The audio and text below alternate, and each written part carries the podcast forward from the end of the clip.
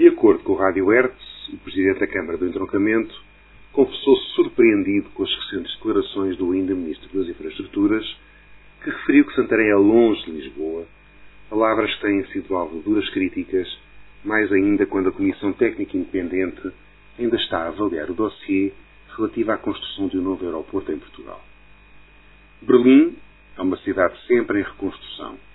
Desde a queda do muro, cidade tenta cozer os territórios do Oeste e do Leste, com sucesso e consolidando-se cada vez mais como a Nova Iorque da Europa, se tornando, neste aspecto, Londres.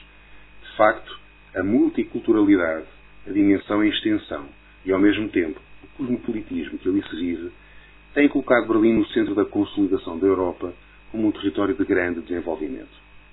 Considerar Santarém longe de Lisboa tem a ver com a escala do Portugal dos pequenitos.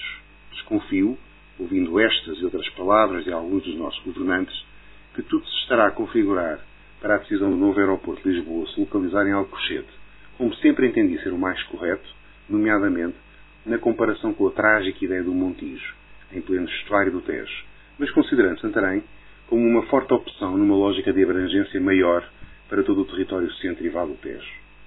Mas voltando a Berlim, a ligação ferroviária entre o centro da cidade, por exemplo, Ackermarkt, relativamente perto de Alexanderplatz, e os terminais 1 e 2 do novo aeroporto de Berlim, tem uma duração de uma hora, com várias paragens.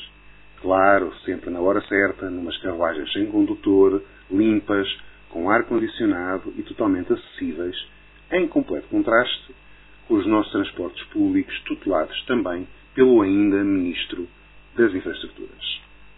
Entre Santarém e Lisboa, conseguiríamos ter uma solução idêntica. Deveríamos mesmo estimular a ligação através de meios elétricos e não poluentes, potenciando a utilização do comboio em detrimento da viatura individual, que, num contexto assim, ficaria certamente remetido para um menor protagonismo.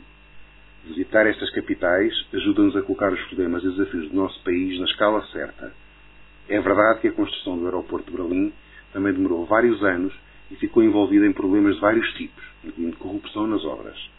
Mas a decisão tomada foi correta e poderá servir de exemplo para Portugal.